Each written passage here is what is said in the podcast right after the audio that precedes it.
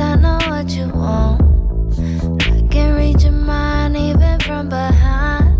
And fuck what's in your phone, let me take you home. I wanna take you home. It's so rare that I'm here, don't plan on staying too long. So you should come here, sit your ass on this throne. It's a special affair,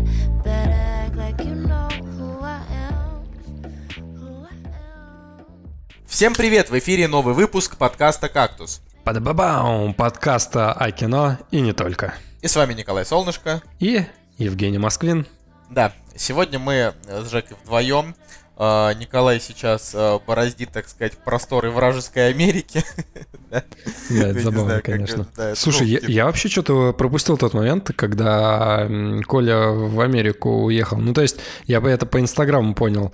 А, Ох, Евгений, знаешь, даже я пропустил момент, когда Николай уехал в Америку, но, так сказать, будем надеяться, что ему там хорошо.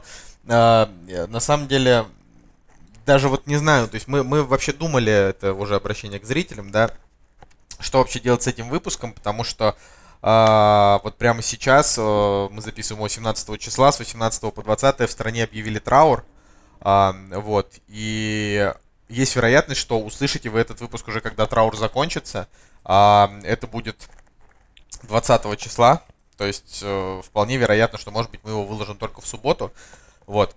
Тем не менее, хотелось бы вот уже сейчас выразить соболезнования а, касательно вообще всей этой ситуации в Керчи.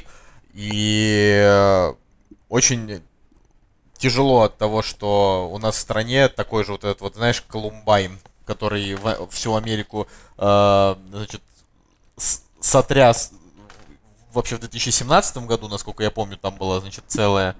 э, целая тирада сказать, таких целая, вещей, да. ну, ти- Тирада, да, это не, не совсем правильное слово, но, в общем, да, там, что Америка там прям вообще офигела, и вот до нас-то тоже добралось, и вообще, как бы, этой проблеме уже, там, не первый десяток лет.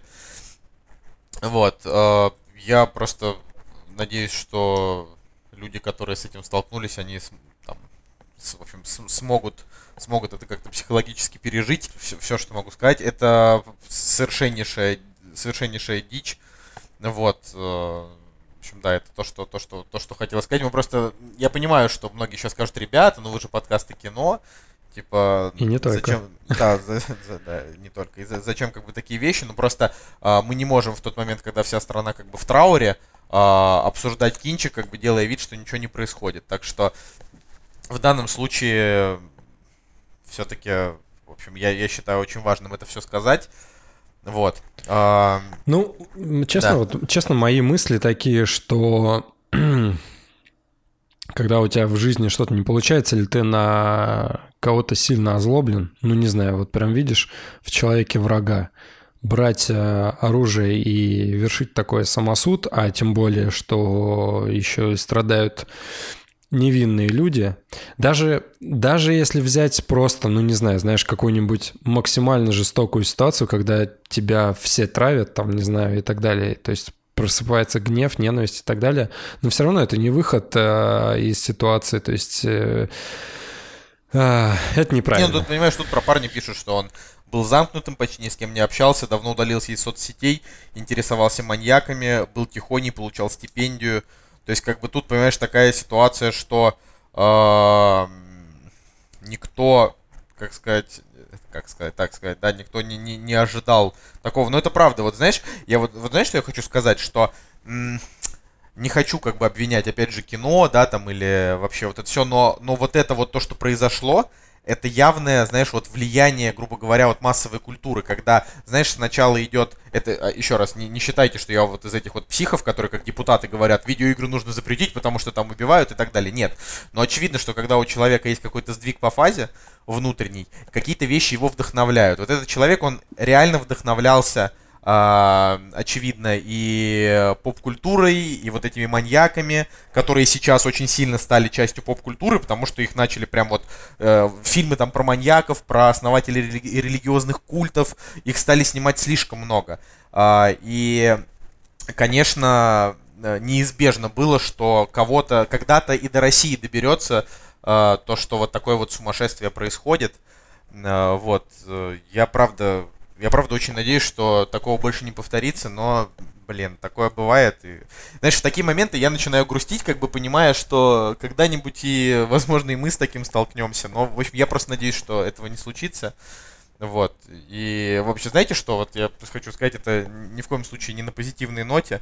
А, просто хочу сказать, что если вот вы видите, что кто-то из ваших там близких или а, людей, которых вы видите каждый день, если вы видите, что с ними что-то не так, а, подойдите вообще, спросите, как у них дела. Может быть, им действительно там, знаешь, стоит обратиться куда-то, а, чтобы им кто-то помог. А, потому как, потому как если вот эти люди будут копить в себе какую-то неясную злобу, да, э, то, возможно, это все плохо плохо и закончится. Вот как в случае конкретно с этим парнем, который в итоге просто застрелился. То есть, понимаешь, тут как бы это такая ситуация, что вот он, он убил э, кучу народу, очень много ранил, э, в итоге сам застрелился и все. И понимаешь, вот пустота, тишина. Просто вот остается только скорбеть. Понимаешь, вот насколько это. То есть тут нет, тут уже как бы виновного уже не накажешь. Э, не спросишь у него, что же с тобой произошло, то есть вот все, это просто вот такая история. И как бы я только могу надеяться, что таких историй будет меньше. И, пожалуйста, реально следите за своими родными и близкими. Это пипец полный вообще. Да, на самом деле я вспоминаю вот свою школу, э, и всегда немножко меня э, раздосадует такая ситуация, что ну, вот в детстве, когда я в школу ходил, не знаю, там Просто заходишь, выходишь, э, никакой охраны, никаких э, заборов, вообще ничего. Ну, то есть э, свобода была полнейшая. У меня дом находился в, там, не знаю, в 200 метрах от, э, от школы, да, и не знаю, я во время урока мог выйти и пойти домой, типа, и все такое, и также вернуться. То есть никто ни, ни за кем не следил. А спустя какое-то время, да, когда выпустился уже там в университете, учился, э, у нас была встреча какая-нибудь, да, там, допустим, школьная, и Блин, я возвращаю свой э, город, а просто все школы, и в частности моя, обнесена просто, блин, чистоколом таким здоровым, что не пройти, не Вообще, ну, короче... Но это может быть и хорошо, понимаешь? Во- вот, короче, возможно, да. Но и, соответственно, в школу я прихожу тоже пост охраны, там, фамилия, имя. Короче, просто так не, не пройти. Хотя, казалось бы, ну, прошло там, ну, я не знаю, там, меньше 10 лет, а вся система вообще полностью поменялась. И меня, с одной стороны, это реально угнетает, потому что, ну вот я, см- я смотрю на здание школы, э, первый этаж весь в решетках, черный здоровенный забор, реально на огромной территории, ну просто его не, не, даже не перелезть через него. Ну и, соответственно, охрана на посту. А с другой стороны, блин, понимаю, что не дай бог что, ну, в принципе, любые меры как бы если они чем-то помогут, то, ну, дай бог. Короче, такая двоякая ситуация. Тут, я... знаешь, вот еще, еще о чем сказать, э, о том, что э, ну, допустим, если вы будете читать «Медузу», вам, конечно, легче от этого не будет, будет только тяжелее, но, тем не менее, там вот есть статья, например, э, ну, типа, главные вопросы об этом, типа, о массовом убийстве в Керчи, на которые нет ответа. И вот, например, там вопрос, как стрелок вошел вообще в здание с оружием и взрывчаткой. Вы знаете, что я хочу сказать? В том месте, например, где я работаю, да, там, а, значит, действует доступ по пропускам, то есть ты прикладываешь карточку, а, раздвигаются, в общем-то, стеклянные штуки, которые можно легко перепрыгнуть, да? Ну, классика. И ты, ага. и ты заходишь, да, то есть как бы их и перепрыгнуть легко, там двое охранников сидят, им вообще пофиг, пофигу, вот. Фишка в том, что если ты сотрудник, ты просто можешь сказать охранникам, пропустите его, пожалуйста, типа это к нам в офис. Вот. И они всегда пропускают. И если, понимаешь, вот, вот говорю, если чисто теоретически, например, окажется, что кто-то, например, из сотрудников там э, ангажирован какими-нибудь нехорошими людьми, понимаешь, он может провести с собой кого угодно. И в этом проблема не столько даже, вот понимаешь, э, конкретно этого здания и конкретно современной России, понимаешь, в этом проблема вообще всего мира.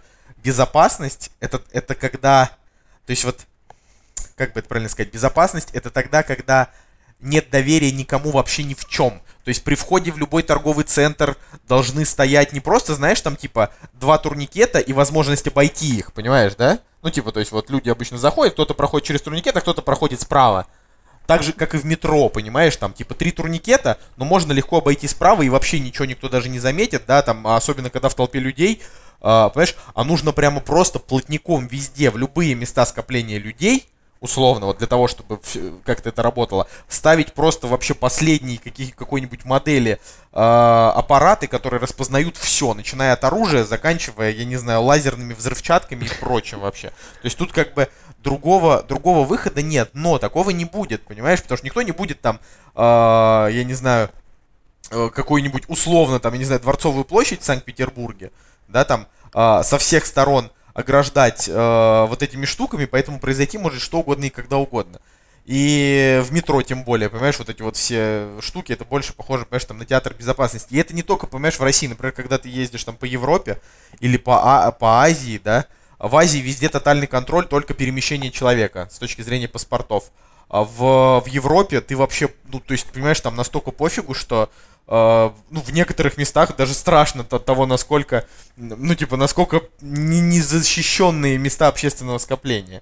Uh, поэтому здесь, вот, я говорю, здесь остается, конечно, только, вот, не знаю, верить, начинать себя, смотреть на близких, короче, не знаю. В общем, это такая история. Ну, кстати, ты вот затронул тему вообще масс э, не знаю, там, развлекательного контента и так далее. Реально, я в какой-то момент э, действительно задумался тоже о том, что весь поток вот этой вот э, жестокости, который есть на экранах, на наших, да, не, без разницы, что это, это игра или кино, либо, блин, новости какие-нибудь по телевизору, реально же поток э, вот этой вот жестокости, он просто неисчерпаем, и да, нужно, ну, нужно быть реально адекватным, здоровым человеком, чтобы, ну, действительно это как-то переваривать грамотно, да, пропускать через себя и, и не получать от этого должное наслаждение, скажем так. Ну, то есть, да, мне нравится там в игре побегать, э, выплеснуть пар какой-нибудь, да, который накопился в течение рабочего времени. Вот. Максимум я даже могу представить своего начальника в виде какого-нибудь финального босса. Вот. Но Блин, в жизнь, конечно, это все переводить, ну, достаточно страшная вещь. Но от этого, блин, никуда не деться. Это было, есть и будет. Поэтому, с одной стороны, нужно к этому, ну, просто, блин, относиться с... Э, я даже не знаю как. Короче, вот произошло, произошло. Блин. Ну, это, это правда. Это правда, но я к тому, что, типа, а, от этого никто не защищен, нельзя при этом унывать, да, тем, кто не вовлечен в это напрямую, просто надеяться, что все будет хорошо. Ну и смотрите по сторонам. В конце да. концов, а, я, например, опять же, вот когда мы ходим по Европе, зная вот эти вот истории с автобусами и грузовиками, знаешь, которые, ну, типа, которые врезаются в толпу, которые, ну, вот это вот распространенный способ этого терроризма европейского. А, мы, зная это, передвигались по Мюнхену ну, с опаской. То есть вот мы как бы смотрели, и если мы видели, что площадь скопления народа э, и есть возможность э, очень легко подъехать автомобилем, мы либо эти места проходили быстро, ну, понимаешь, да? Вот. Угу.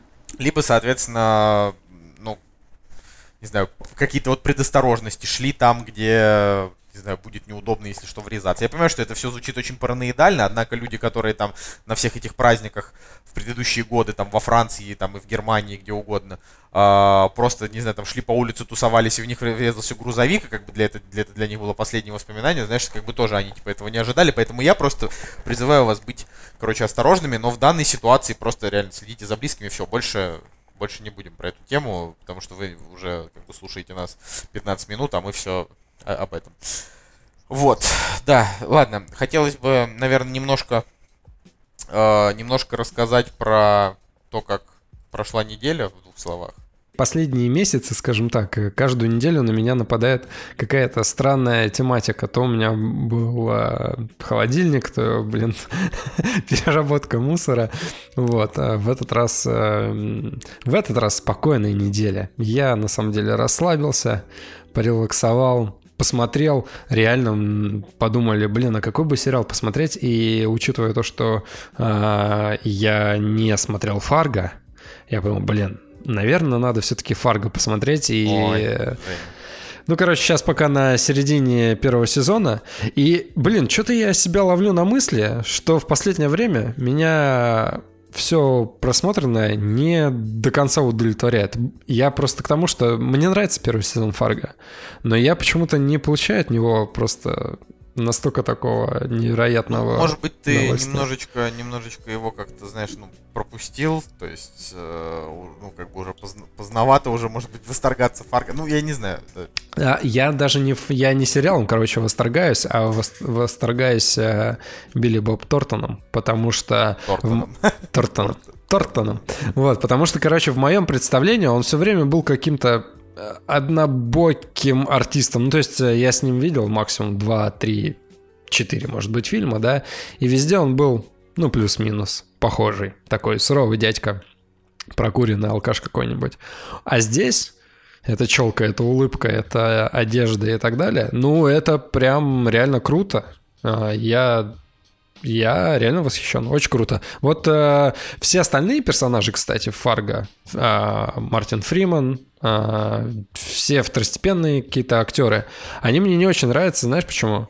Потому что меня, лично меня бесит э, манера вот эта вот, когда они начинают заикаться и по 50 раз не могут выговорить одно слово, ну, типа а-а-а-а-а-а. И из-за этого сериал как бы дико затягивается. Я понимаю, что это местный, э, местная фишка Миннесоты там и всех э, людей, которые там живут, да, то есть я читал, что они пытались передать э, диалект, манеру речи и так далее, вот эту деревенскую какую-то деревенщину. Но, блин, что-то меня так это дико раздражает. И я прям где-то реально вот к середине сезона, что, блин, господи, ну давайте, ну вот, ну побыстрее немножко.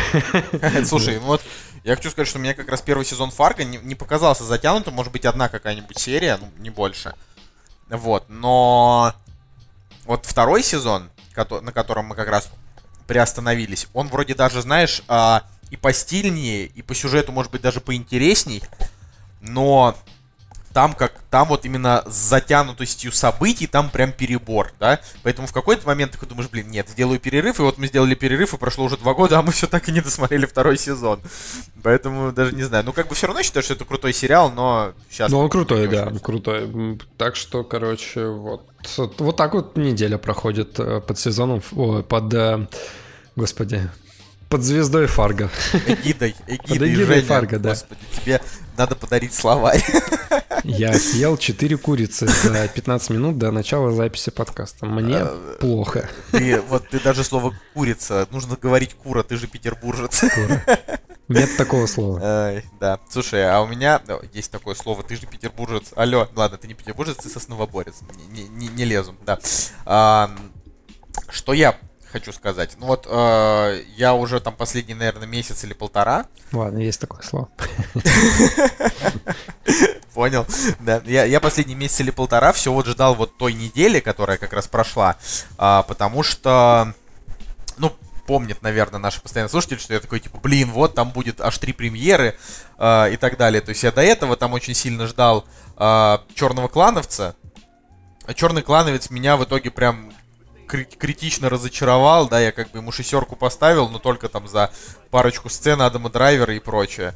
А, но в целом я прям им разочарован. Вот, но на этой неделе uh-huh. я ждал а, сразу несколько фильмов, и я очень, знаешь, вот это, это, это как бы странно бывает, я очень сильно переживал. А, вообще, как, как же так же, хочется же все посмотреть, как это все еще все успеть. В итоге так вышло, что эти выходные мы действительно посмотрели все то, что я хотел. То есть в пятницу мы с Анастасией ходили на фильм «Ничего хорошего» в отеле «Эль Рояль».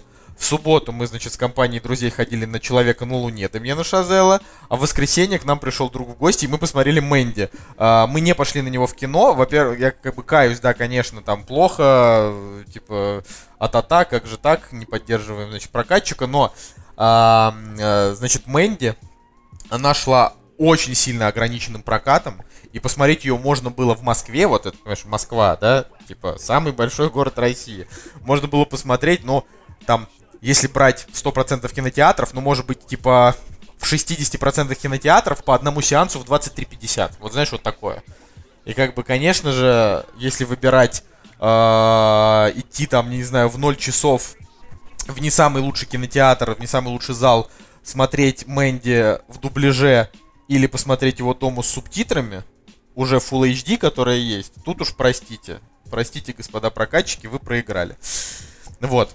Ну, кстати, в Питере сейчас в семи кинотеатрах идет фильм, и, и э, реально подавляющее большинство это 12 часов ночи, либо позже. Не, ну смотри, вот я говорю, просто, просто вот, чтоб, чтоб не врать, э, я как бы открываю, ну вот прямо сейчас тебе а, открываю расписание на завтра в Москве, э, идут сеансы один за другим. 23, 23, 10, ну, 14, да, 55, 15, 35, 23, 17, 25, 23, 23, 13, 13, 22, 40. Ну, Понимаешь? выбор побольше по сравнению Нет, как бы выбор-то побольше. Нет, тут, да, тут как бы, я же тебе говорю, если брать 100%, то где-то в половине, да, там они есть. Вот он много где идет.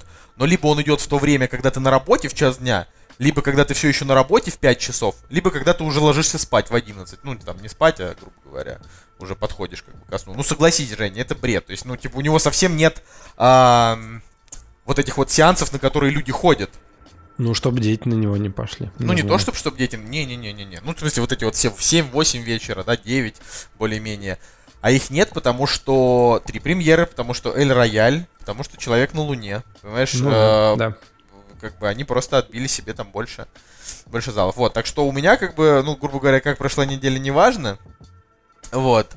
А, но именно с точки зрения кино, э, я прям посмотрел все, что хотел. Единственная проблема, это уже в том, как мне эти фильмы зашли или не зашли, да, как бы. Главное, что план, план выполнен. Вот. Так что давай, наверное, про премьеры немножко поговорим. Мы уже да, к этим фильмам перейдем. Вот. «Кактус» — подкаст о кино и не только. Значит так, премьерный день у нас 18 октября 2018 года. И мы, значит, с Женей выбрали 5 премьер, про которые вообще стоит сказать. На самом деле премьер на этой неделе побольше, но ни одной, э, как бы это сказать, ни одной такой э, блокбастерной, э, голливудско-лосковой, вот так, я даже не знаю. Ну, короче, нет такого фильма, на который пойдет большинство, потому что они его там могли, допустим, ждать. Ну, да? короче, попкорна нету на этой неделе. Попкорна ну, на кроме этой неделе. Хэллоуина. Вот, вот я хотел сказать, как бы Хэллоуин это попкорн. Но так как это как бы фильм, ну, типа, низшего жанра, ну, низшего в кавычках, да, как бы считается, что ужасы это, типа, э, жанр нишей, да, это такая, ну, цитата, типа, не моя, если что, а то начнут опять ругать. А, так вот, э, ну, по факту, да, главная премьера недели с точки зрения, опять же, там, актеров, культовости и прочее, это как бы, наверное, нет, даже, наверное, с точки зрения, на что люди пойдут больше всего в кино на этой неделе, наверное, на Хэллоуин. Да на Супер Бобровых пойдут. На Супер Бобровых. Ну, кстати, блин, я не шучу, реально, мне кажется, Супер Бобровы бомбанут в прокате. Чувак, ну давай подождем, посмотрим, но что-то я прям... Ну, я не знаю, не, ну, я правда не знаю, но, как бы, видишь, люди пошли на фильм э, Сарика Андреасяна, он достойно в прокате. Кстати, это, по-моему, его самый кассовый фильм теперь, после, после чего-то там. Так что... Слушай, ну, опять же, для, для того, чтобы побить 140 миллионов рублей бюджет Супер Бобровых, наверное, особенно много зрителей не надо. Мне знаешь, просто что обидно? Что это, получается, последний фильм э, Толоконникова, Понимаешь? У да. фильма по- по-любому рейтинг будет типа 3,2. Знаешь, там при каком-нибудь лучшем раскладе будет, может быть, там, не знаю, 4,8. А, и как бы получается, что последний фильм, который вышел уже посмертно, да, это, это блин, фильм Супер Бобровы Народные Мстители. Ну, слушай, а, бы... не хочу о нем ничего говорить, короче, в задницу это. А, Хэллоуин. Вот ты его ждешь?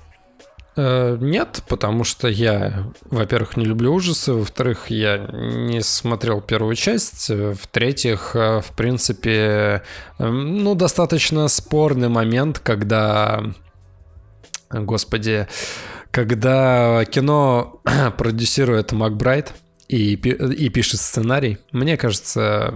Ну, хотя здесь Джейсон Блум в продюсерах присутствует, а Блин, я в последнее время этому дядечке очень сильно доверяю. Ну и оценки, конечно, в принципе, на... Слушай, ну у фильма оценки просто бешеные. Ну, бешеные, да. У него сумасшедшая критика, и говорят, что это типа продолжение того самого Хэллоуина 78 -го года. Ну То да, есть, по факту, да, да, это да. не ремейк или перезагрузка, как пишут, а перекалибровка персонажа Майка Майерса. Вот. Так и, так и вообще, когда права, точнее, когда фильмом начал заниматься Дэвид Гортон Грин и Макбрайт, они как бы... Э, откинули идею, соответственно, сразу же ребута там, не знаю, переосмысления какого-то, а сразу же сказали, типа, давайте это будет продолжение. Но То это есть, странно, учитывая, что как бы для Джейми Ли Кертис это получается шестая часть уже.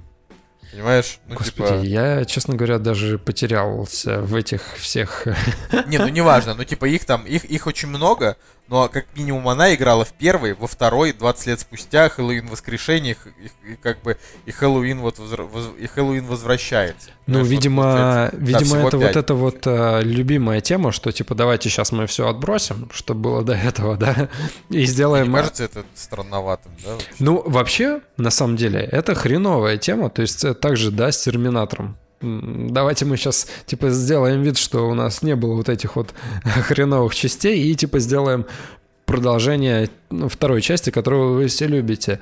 Ну, такое, типа, ну, ну, как бы... Нет, с одной стороны, с одной стороны, круто. То есть, как бы... А с другой стороны, все равно присутствует э, осадок вот этого эм, вот этих фекалий, да, которые мы посмотрели за последнее время, особенно вот последний фильм. Ну и также, видимо, с Хэллоуином будет. Ну, не знаю, так себе идея.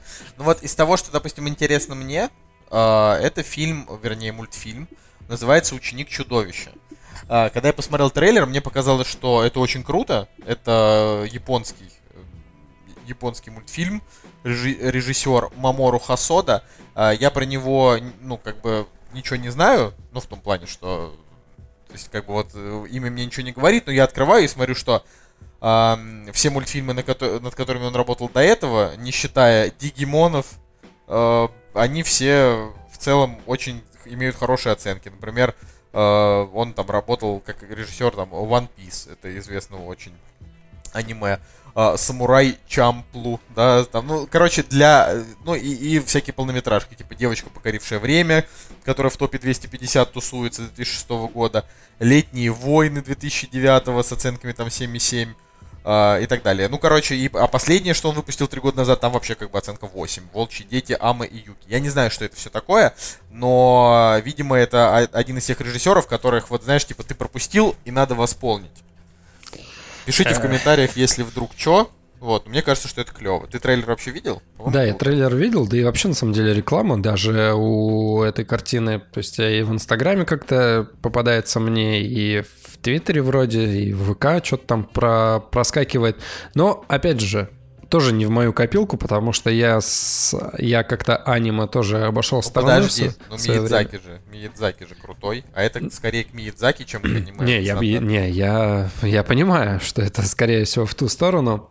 Да даже не скорее всего, а в ту сторону.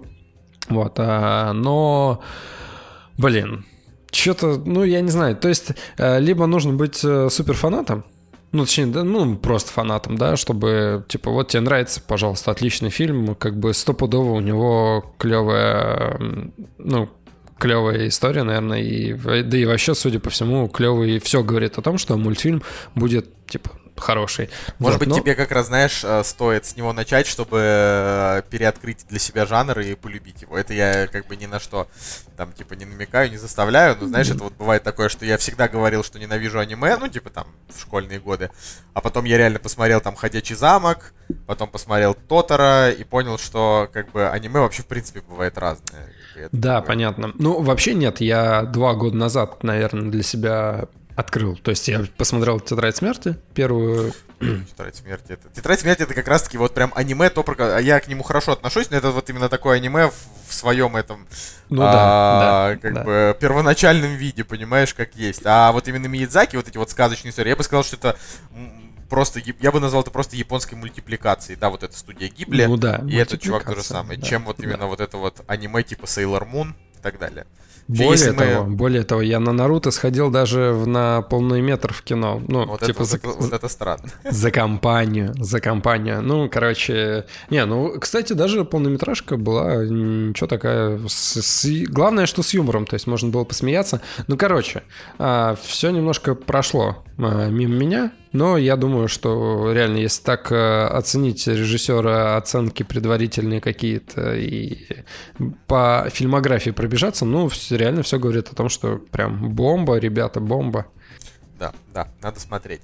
Ам, и из, из фильмов, да, на этой неделе, э, значит, э, Есть фильм «Примадонна» с Мэрил Стрип и Хью Грантом.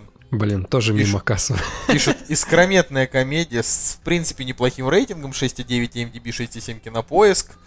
А, вот, как бы история про, значит, Флоренс Фостер Дженкинс. Есть э, французский, кстати, фильм, э, который чисто про, ну, опять же, тоже по, про, про эту женщину э, снят.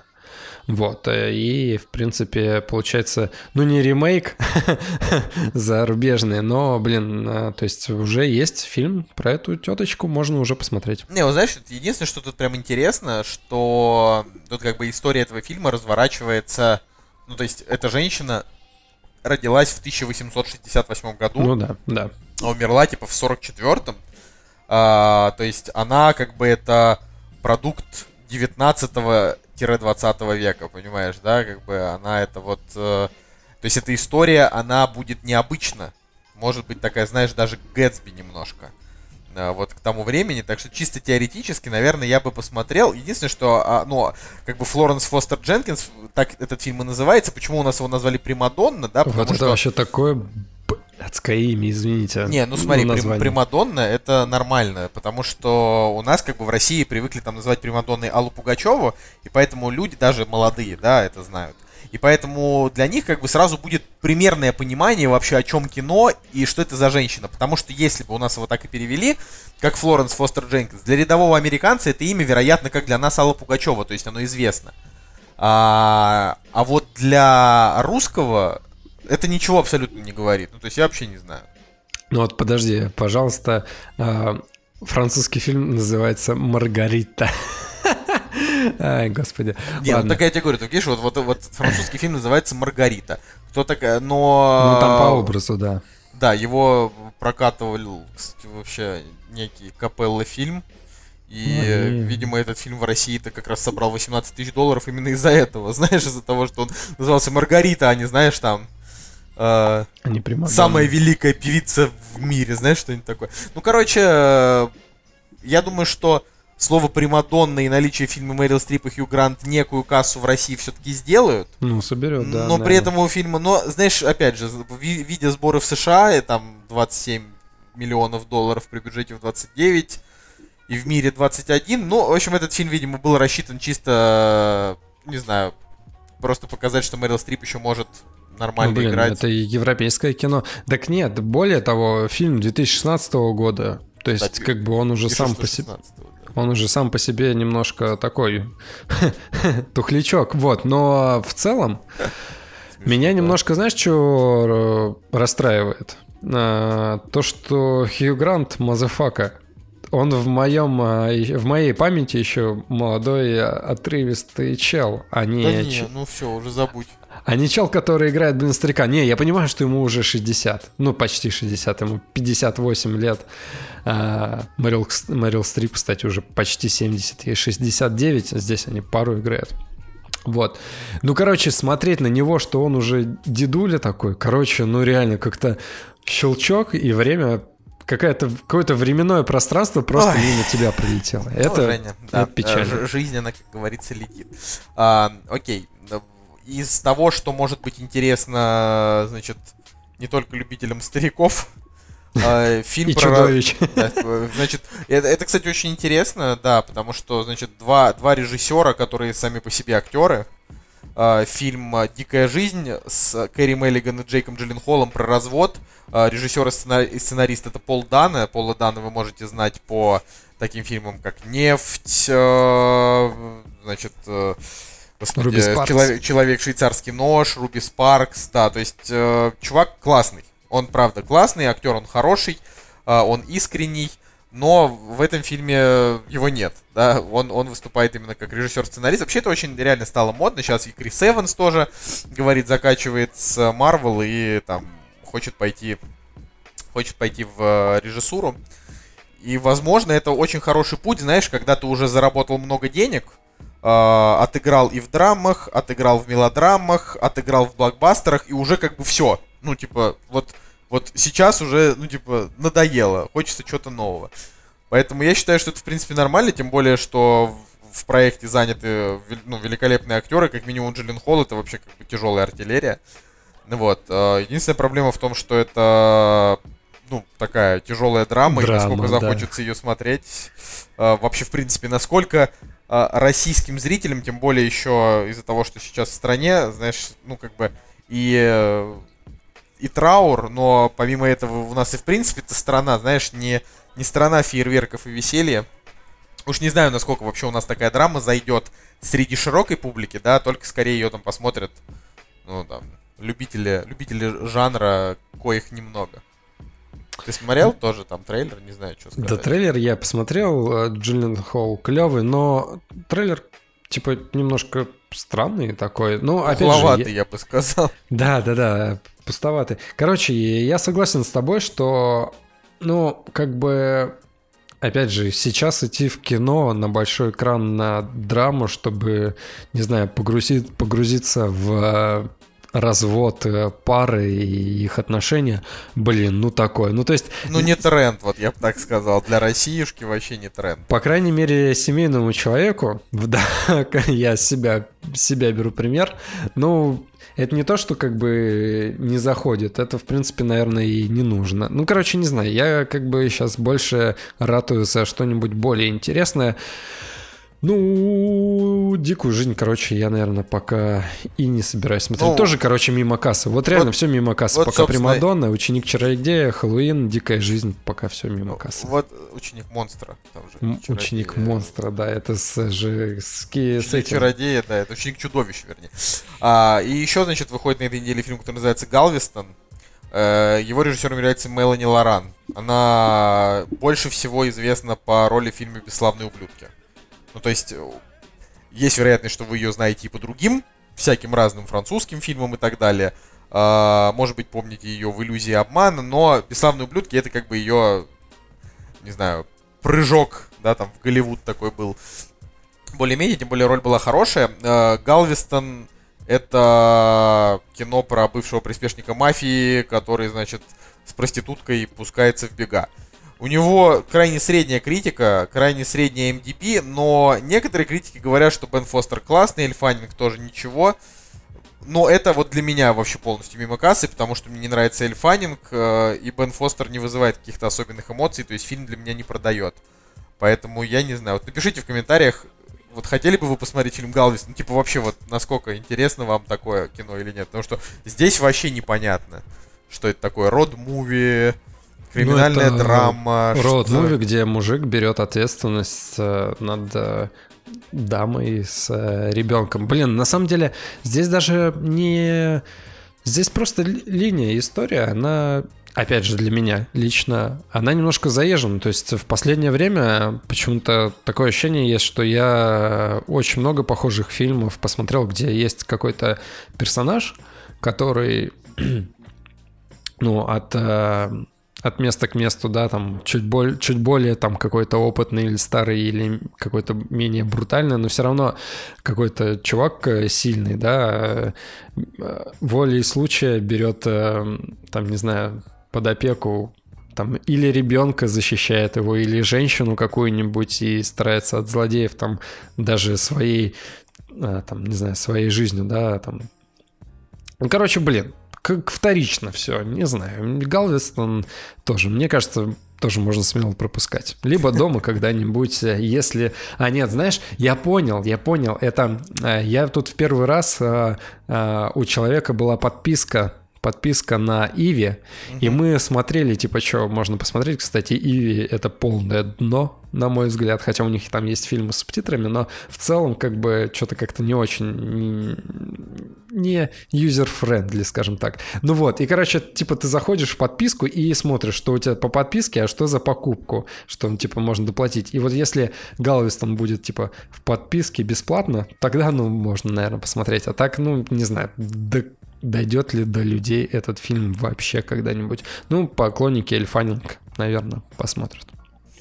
Я вообще не знаю, э, как можно быть поклонником Эльфанинг, настолько она мне вообще не нравится. Ну ладно. Зато, видишь, на этой неделе хорошо, что мультики есть и Ученик Чудовища, и Smallfoot. А, то есть, как бы, есть, есть что, и тайна магазина игрушек, еще китайский мультфильм. То есть, на этой неделе, знаешь, как будто, я, я может быть, сейчас, может быть, сейчас какие-то, школьные каникулы, мы это просто пропускаем. Я не знаю, но опять же, да, насколько люди из-за траура пойдут смотреть мультики. Да, еще лягушонок Рибит. То есть, смотри, на этой неделе прям сделали э, акцент на, на, на, на мультики. Прямо один за другим. Вот. Это очень ну, много. В любом случае, дети пойдут на Smallfoot, наверное, родители поведут. А, я думаю, что Скорее ты уже... всего. Да, я думаю, что ты уже, наверное, хочешь закончить с премьерами, но на самом деле...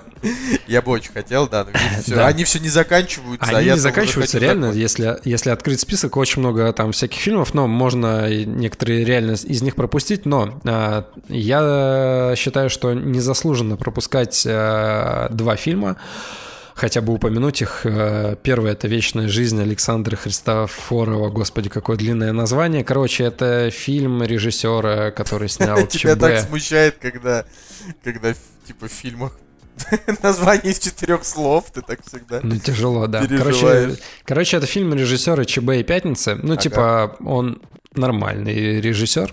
Вот, э, э, достаточно ну, достаточно адекватный, хотя, блин, он писал сценарий к «Бабушка легкого поведения». Ну да ладно.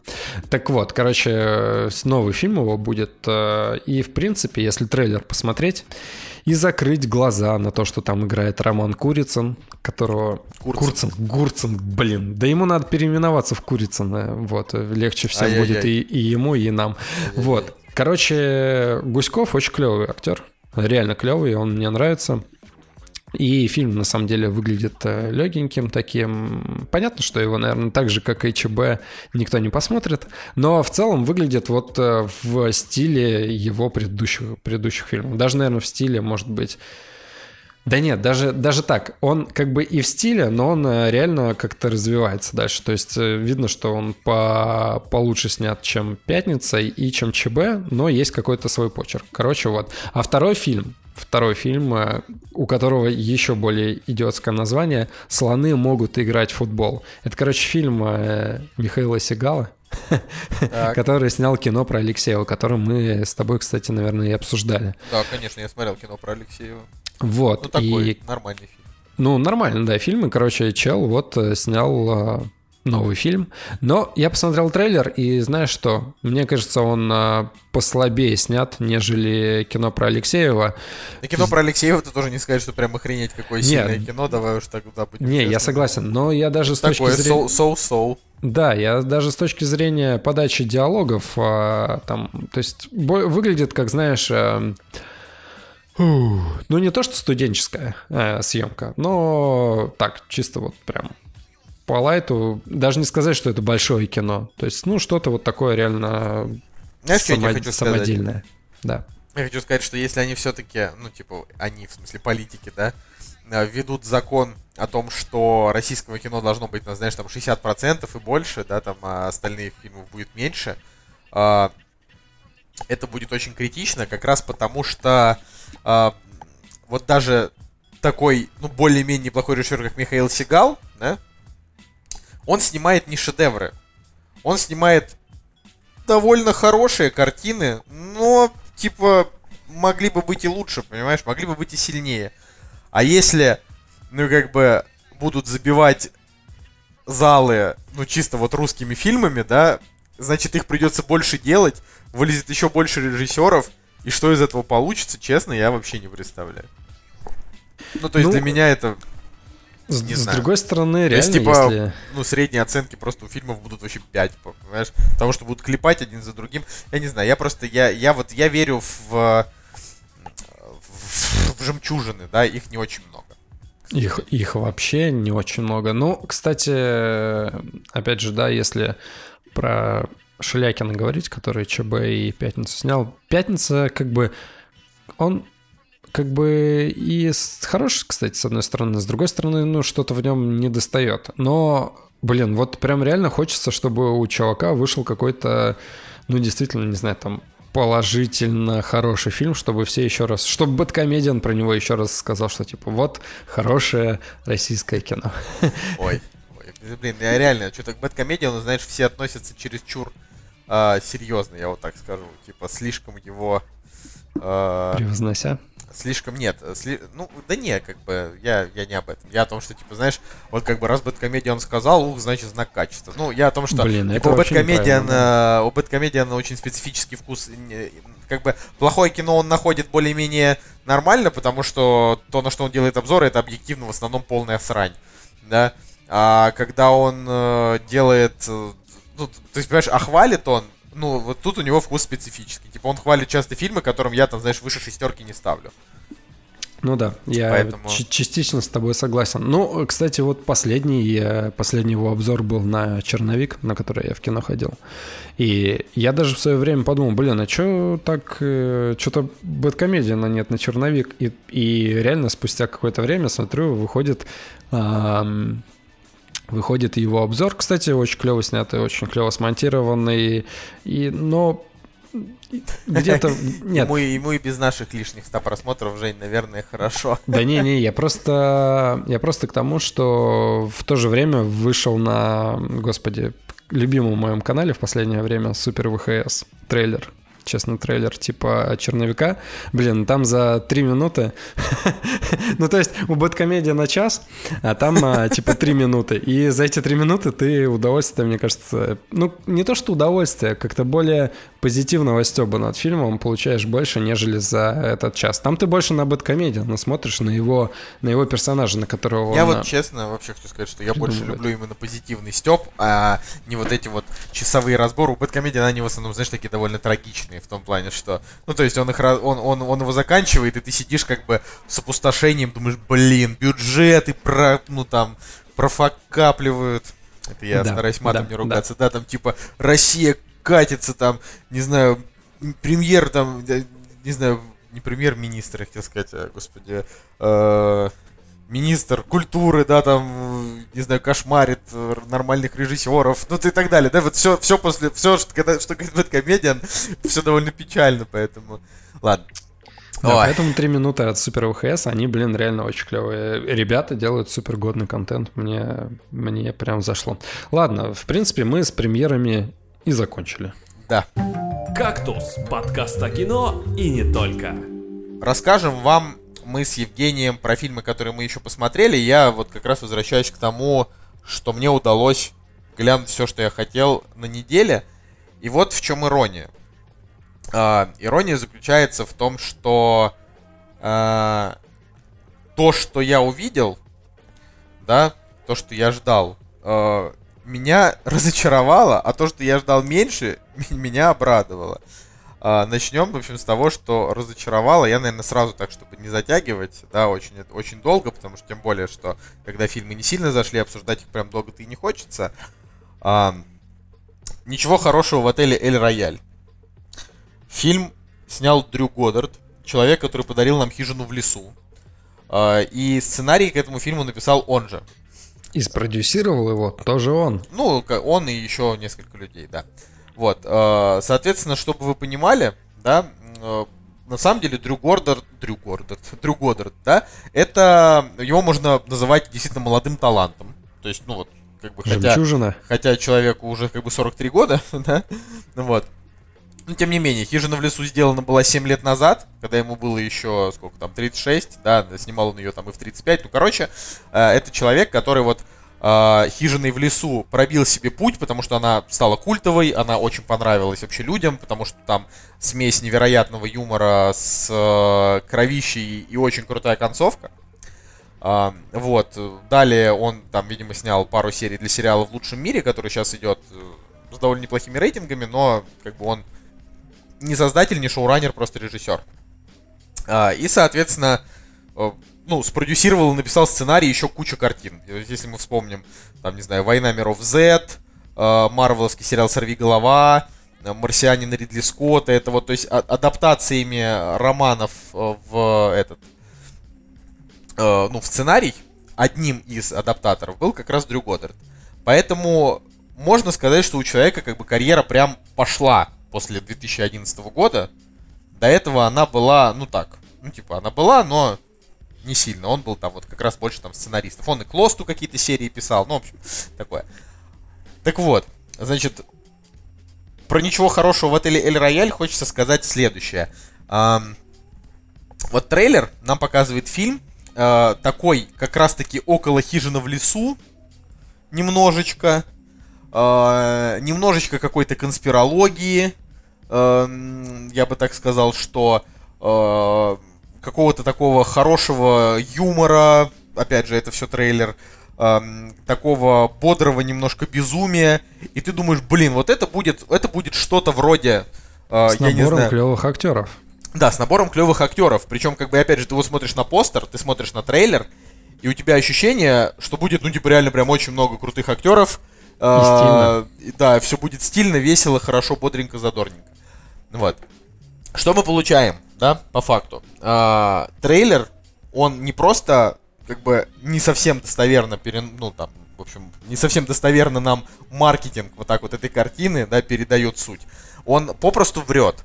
А, даже написано, что типа жанру фильма триллер-детектив. На самом деле ничего хорошего в отеле Эль Рояль. Это не триллер-детектив. Давайте вот сейчас определимся.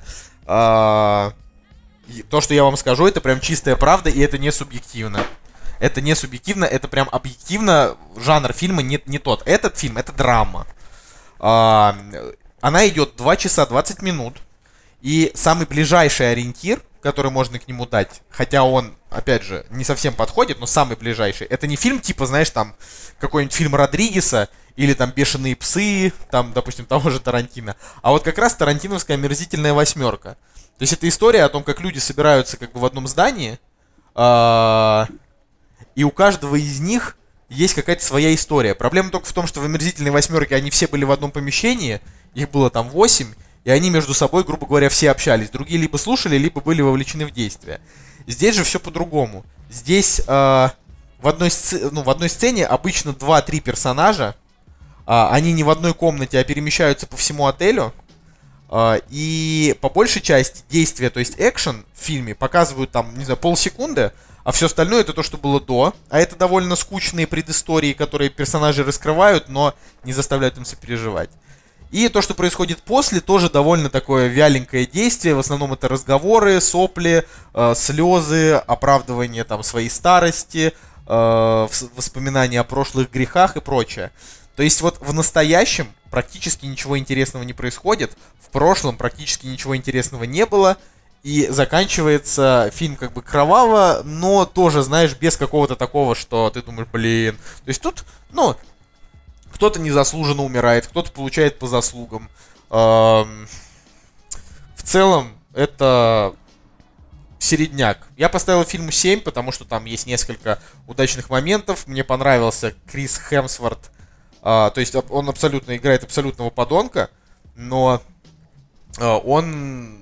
Мне, мне понравилось, как он вышел как бы из образа Тора, вот так скажем. И к «Омерзительной восьмерке», опять же, этот фильм имеет отношение только вот с точки зрения того, что это типа вот есть пространство, в котором есть персонажи, у которых есть какой-то бэкграунд, они между собой как бы не особенно знакомы, но вот типа э, случается так, что их там судьба связала. Музыка нас связала.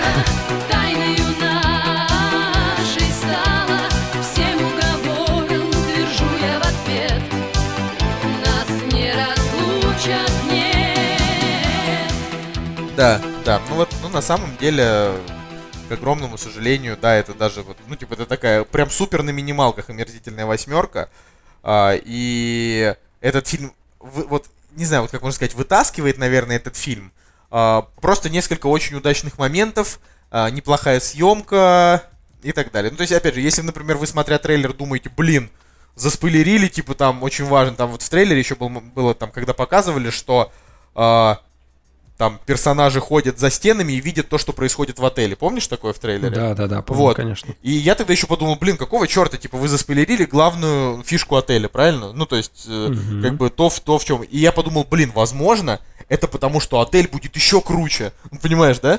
То есть я прям такой думаю, если, короче, они это показали в трейлере, а зная, значит, Дрю Годдарда и историю там, значит, э, этой хижины в лесу, которую там прям просили не спойлерить, там вообще максимально, я думал, так, я думал, наверное, короче, в фильме там будет такой вообще твист, просто я там вообще прям на месте помру. Ну вот. Но вот эту вот историю, да, про то, что, значит, за жильцами можно следить там через стекло, а в номере это зеркало, это, это просто буквально на 15 минуте фильма показывают. То есть это вот, вот, вот в самом начале это показывают, и тебе как бы, тебе просто вываливают абсолютно все вводные в самом начале. То есть тебе говорят, вот отель, там есть такая фишка, а, парень, который в этом отеле управляющий, а, ставится героином, в него приезжают люди, и люди на- ну, с людьми начинает, значит, там что-то происходить, но при этом там никакой мистики, никакого, знаешь, такого вот зашифрованной э, какой-то там истории, никаких между собой прям э, хитрых, вот так правильно сказать, хитрых пересечений. Не, все прям вот очень банально. Понимаешь, и это, и это очень большое разочарование. Неа. Блин, ну постер, ко- короче, у этого фильма просто огонь. Мне Ага. что-то он, он прям так круто сделан, что я кайфую от постера, и, в принципе, мне его достаточно. Хотя а, я бы Джеффа Бриджеса поставил на первый план, потому что, мать его, он охренительный чувак. Вот. Ну, не знаю, блин, что-то Джефф Бриджес, я кайфую от него в последнее время. Хотя он не так часто и много снимается в хороших фильмах. Вот, не знаю, надеюсь, что... Я просто к тому, что если бы я и пошел на этот фильм, а я очень хотел на него сходить, но реально не было возможности, вот, а, то я бы из-за Джеффа Бриджеса пошел.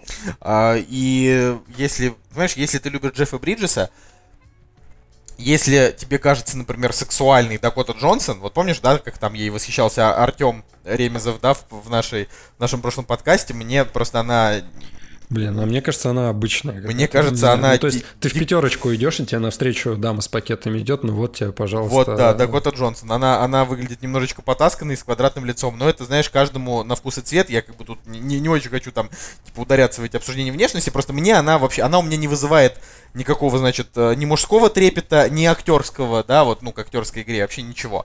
А, поэтому, если вам нравится Дакота Джонсон, если вам нравится Джефф Бриджес, если вам нравится Кримс, Крис Хемсворт, и вы готовы к драме, смело идите на этот фильм, норм, да, по всему остальному я ударюсь в спойлеры, поэтому я этого делать не буду. А, Но, честно, он не стоит того, чтобы идти на него в кино. А, Он, возможно, стоит э, такого неплохого просмотра с друзьями в компании, потому что он довольно скучный. А с друзьями можно хотя бы что-то обсудить, построить какие-то теории. Ну, то есть там, опять же, там же есть какой-то такой маленький элемент неожиданности, такой, ну, совсем маленький, да, как бы, который легко, легко читается и финал, и вообще все на свете. Но при этом, да, хотя бы будет что обсудить, может быть, там, не знаю, под пивко, э. Пос- посмотреть. Не, ну а как, как бы вот вы собираетесь с друзьями, и нормально. Понимаешь, а в кино а, вы будете с него выходить с таким легким недоумением. Типа в трейлере вам показывали а, чуть ли не там, не знаю, счастливое число Слейвина, помноженное на там, я не знаю, на какие-нибудь как раз там, не, не знаю, возможно, даже на Гая Ричи, что-то такое. Ну вот, плюс это еще и снял Дрю Годдер, да, по факту это такая вот э, грустная драма. Так что э, я хызы. В общем, да, это все, что я хочу сказать про Эль Рояль.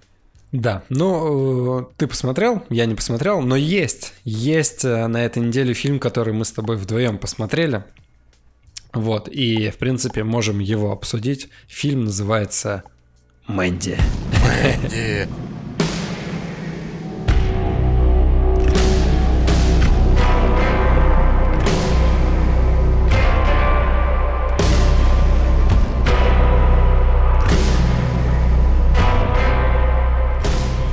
Да, я еще потом расскажу просто про второй фильм, который мне не зашел, вы уже догадались какой. Вот. а, Да, ну давай про Мэнди, давай, сейчас был мой монолог, расскажи ты. Теперь А, э, я тебя с тобой пообщаюсь немножечко. Конечно, опять же, если бы не подкаст, я бы, наверное, не в ближайшее время не посмотрел бы данную картину. Не, ну Женя, ну Женя, это же первый фильм за просто 10 лет, в который у Николаса Кейджа, который получил оценку выше 6. Значит, Это ли не событие?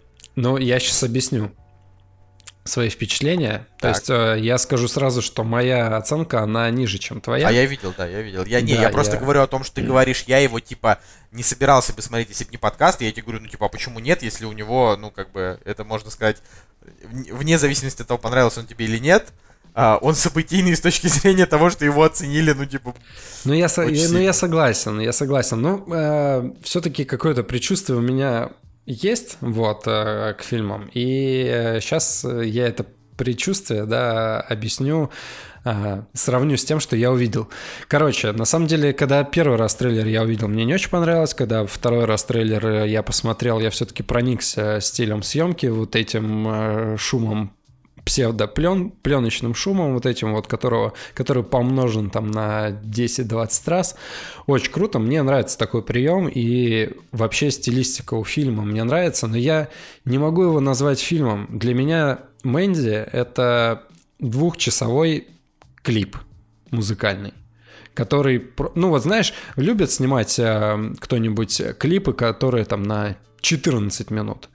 В где типа музыка, музыка, музыка, потом бац какая-то вставочка небольшая, ты такой переключился на нее, потом хопс и опять э, музыка. Не знаю, ну Beastie Boys, да, там э, Майкл Джексон, что-нибудь типа триллера. Так и здесь, только здесь, Майкл блин, не Джексон шест- вообще нево- невозможно долгие клипы, в которых ни хрена не происходит вообще, да. Вот, а здесь не только не 16 минут, а 2 часа. И эти 2 часа они реально пролетели, они незаметно пролетели, даже несмотря на то, что первые, первый час 20, час 10, наверное, это такая достаточно медитативная картина, которая, ну, действительно а, тягучая, а, пытается немножко объяснить, что за персонажи перед тобой, хотя на самом-то деле она вообще никак не, не раскрывает персонажей. а Довольно, остается- довольно лениво объясняет, я бы сказал. Да, она даже не объясняет. Там еще больше вопросов появляется, еще больше. То есть либо вообще нужно отпустить, да, отпустить разум и просто, просто наслаждаться происходящим визуалом, да, в первую очередь, и сочетанием, а, сочетанием музыкального ряда и а, видеоряда, потому что здесь, как мне кажется, это самое главное.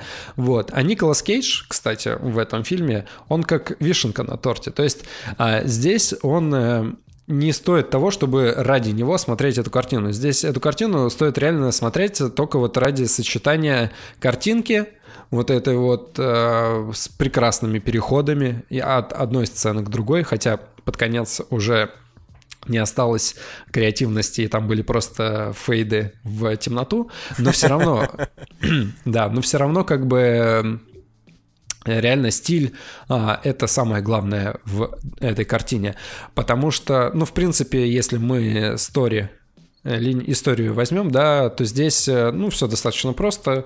А, Есть семья. а, Да, причем происходит- даже тоже непонятно, насколько семья, она вроде ему не жена, а просто подруга. То есть тут Ну, как-то. Ну, ну, в плане, допустим, вернее, ну, это его, пара, как бы это, пара, да, это его допустим. девушка, но типа не жена. То есть они как-то, знаешь, не показали, насколько их отношения серьезные и насколько они долгие. Вот это вот тоже такой момент. Да.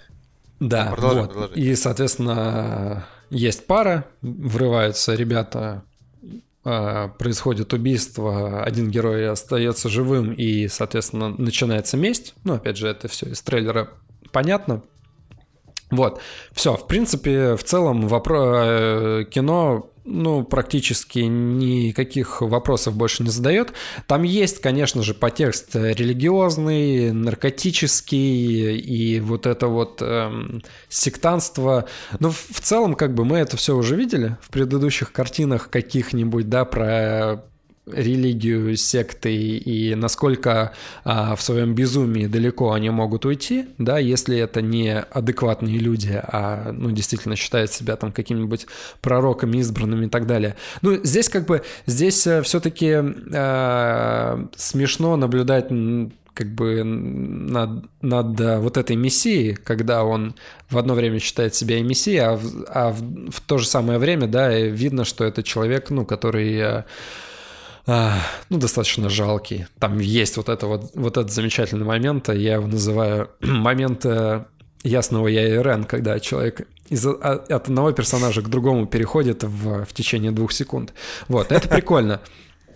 Но все остальное, блин, реально, как бы э, я даже под конец устал, и я даже больше скажу. Я скажу, что я от первой половины фильма получил наслаждение больше, нежели от второй. Хотя, конечно же, все пишут, что типа первая очень долгая завязка, а во второй части начинается экшен, когда, соответственно, герой Николаса Кейджа а, отливает себе из металла а, топор и вступает на тропу войной. Как бы круто, да, и все эти кадры, где он с топором стоит, и отблески вот эти вот, и фонари сзади, очень круто смотрится, очень стильно, но чувствуется, что это все-таки, блин, дешевая картина. Я... Дешевая картина в плане того, что а, его передвижения, они ничем не объясняются, кроме как мести. Да, здесь он попал в одну точку, попал в, в дару- во вторую, вырубил одного чувака, вырубил второго. Это уже это уже на- начинает напоминать за заскриптованную, короче, игру какую-нибудь, да, когда герой от одного чекпоинта доходит до второго и что-то там делает. Короче, вторая часть мне не так сильно понравилась. В первой я, от первой я больше кайф получил, хотя она реально очень такая тяжелая. Но в целом я поставил 6 картине, а, потому что Мэнди, потому что не увидел в ней чего-то такого, что над чем бы я мог задуматься. Кроме того, что я задумался опять а, на тему религии и сектанства, но как бы ничего нового я для себя не открыл. Да, я насладился Николасом Кейджем, но на самом деле, когда в кадре Николас Кейдж и э, женщина, которую зовут Андреа Райсбор... Андреа Райсбор, ты чё? Андреа Райсбора. Ну да, и лицо ее известно. Ну, короче, она его как-то в актерском плане не то что выделывает, а перетягивает на себя внимание, потому что вот эти вот... Потому что ее лицо, когда она какой-то У нее очень актерское лицо, да. ну, Такое у нее актерское лицо, но оно здесь настолько правильно использовано, то есть, когда а, с одной стороны ты понимаешь, что это ну, достаточно красивая женщина, да, в кадре с длинными волосами, хотя у нее трагедия на лице какая-то, на, ну, просто нарисована. И в- неясно какая. Да, неясно какая. И в то же время вот просто это тот же самый план, только спустя там 10 секунд и какая-то минимальная, там, не знаю, мимика, да, изменение света, и лицо это тебя уже начинает пугать. Реально перед тобой какой-то становится, не знаю, я вот увидел череп, знаешь, да, с этими темными большими глазами, и, ну, действительно страшно было. И как бы ее персонаж мне очень сильно понравился. Жалко, что, ну, соответственно, ее не так много в фильме, хотя в концовке, концовка как бы, ну, прикольная. Вот эти там несколько кадров есть. А, прям смотришь и думаешь, блин, круто. Ну, короче, 6. Вот э, реально, я, для меня это клип музыкальный, растянутый на 2 часа. Вот. Ну и э, последнее, последнее, последнее, то, что я, я посмотрел субтитрами, и те немногочисленные, а, немногочисленные фразы а, Николаса Кейджа а, и других персонажей, злодеев, там, э, второстепенных каких-то людей, очень круто звучит. Вот обработка звука очень классная. Я вот прям от этого тоже получил достаточно большой Саунд-дизайн, да? саунд-дизайн, да, вот так называемый, я от этого получил огромное удовольствие, потому что, ну, действительно, вот эти вот наркотрипы, вот эти вот все, и вот это вот звучание, ну, помимо саундтрека, конечно же, здесь просто божественный, как бы, но голос, блин, крутой. И Николас Кейдж, он произносит там буквально несколько фраз, но когда, соответственно, у него вот этот голос уже преобразуется в конце, ты такой думаешь, блин, реально, реально мужик уже что-то из себя дьявольское представляет. Слушай, ну я как бы, да, окей, я тебя не перебивал. Ам, Значит, вот что, что я могу сказать по поводу Мэнди? Ну, вот из того, что я посмотрел на этой неделе, мне этот фильм понравился больше всего, я поставил ему 8. А, однако я на самом деле согласен практически со всем, что ты сказал про него. Вот э, тут я могу сказать одно. Во-первых, ну как бы режиссер этого фильма, Панас Косматос, до этого он снял фильм э, что-то там про черную радугу, по ту сторону черной радуги, и это абсолютно такой же стилистический фильм, только с менее известными актерами. Он тоже такой немножко кислотный. У этого фильма прям явный перекос в сторону такого розового и зеленого, да, такого розово-фиолетового. Вот. А, тут, короче, история такая, что ты реально прав. Вот правда. То есть тут не поспоришь. Во-первых, в нем нет никакого, никакого лора, да, А, никакой нормальной истории, никакой легенды, ничего. Есть просто а, мужик и тетка, быт которых показали буквально в двух секундах. А, типа, они ложатся спать, там, не знаю, читают книгу, да, и у них там, ну, такая довольно прикольный домик в лесу. И, значит, и вторая фраза, где они там сидят перед телевизором, и он говорит, может быть, уедем? Она говорит, нет, мне здесь, типа, нравится.